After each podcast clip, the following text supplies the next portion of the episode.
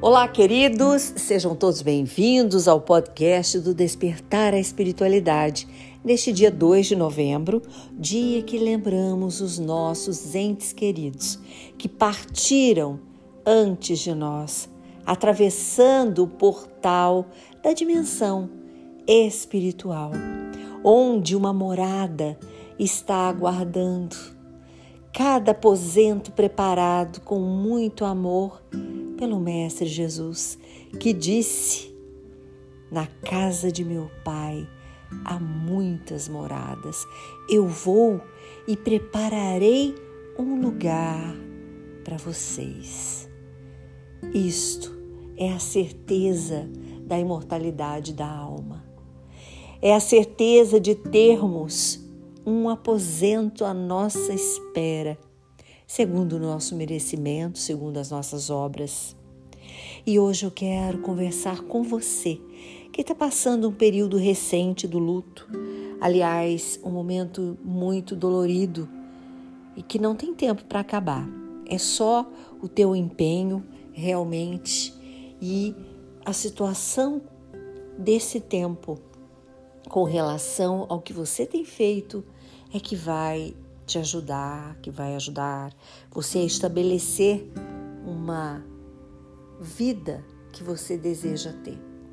Então, quando nos entregamos muito ao sofrimento, aquela saudade sofrida, os nossos entes queridos também sentem. Então, que possamos, a cada dia, tentar melhorar um pouquinho, alegrar um pouquinho com esta inconformidade que muitas vezes impera, fala muito mais alto. É dolorido, claro, mas temos também que fazer a nossa parte, imaginar como desejamos que eles recebam esses pensamentos, os nossos sentimentos, como eles estão lá. Muitas vezes a nossa dor sem controle e muito demorada, ela é um certo egoísmo, porque não pensamos no que emitimos para quem partiu antes de nós, deixando-os preocupados, tristes. Existem livros maravilhosos que retratam de uma forma tão linda muitas situações assim. E a conexão das lembranças boas que a gente tem, a saudade que a gente estabelece todos os dias e em todos os momentos os deixam muito felizes, porque a gente diz assim: Eu não te esqueço. A saudade é o amor que fica. Estou com você. Hoje, queridos, é apenas mais um dia destes que eu acabei de citar, que a gente lembra sempre. A conexão da vida física com a vida espiritual acontece através dos nossos pensamentos, dos nossos sentimentos. Essa é a energia que irradiamos para eles a todo momento, quando sentimos e pensamos neles. Então, todos os dias a gente encontra os nossos entes queridos em sonhos, em pensamentos. Vamos pensar o melhor, vamos deixar de emitir esse sofrimento muito dolorido, muito triste. Eu sei, quando é recente, a gente não consegue lidar, é difícil, mas com o tempo, com dedicação, com empenho, com estudo, com oração, a gente vai realmente estabelecendo uma ligação, esta conexão muito mais pura, muito mais amorosa, muito menos egoísta, compreendendo que a continuidade da vida existe, que a morte não é o fim. Ela é, a, é o fim apenas do corpo, da matéria, mas não do espírito. E Santo Agostinho retrata isso muito bem e hoje quero trazer para você esta reflexão maravilhosa de Santo Agostinho. A morte não é nada.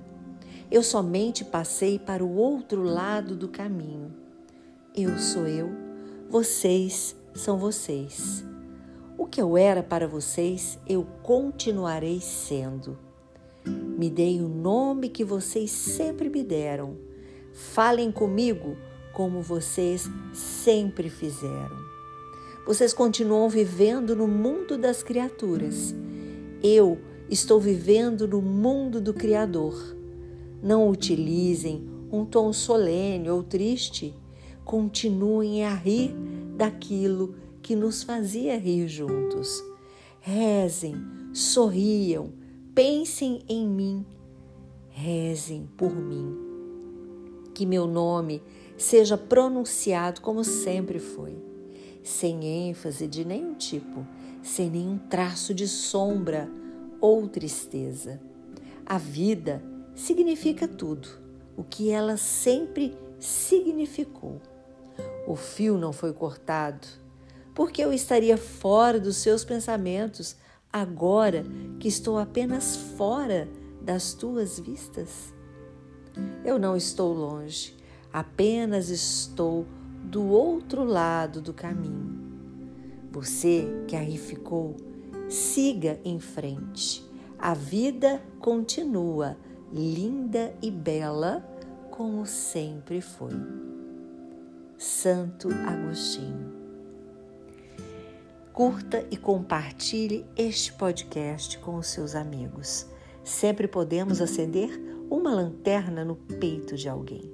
Sou Suzy Vatê e este foi mais um podcast do Despertar a Espiritualidade, neste dia que lembramos os entes queridos que partiram, mas colocando muito amor, boas lembranças e conectando os nossos melhores pensamentos com os nossos amores.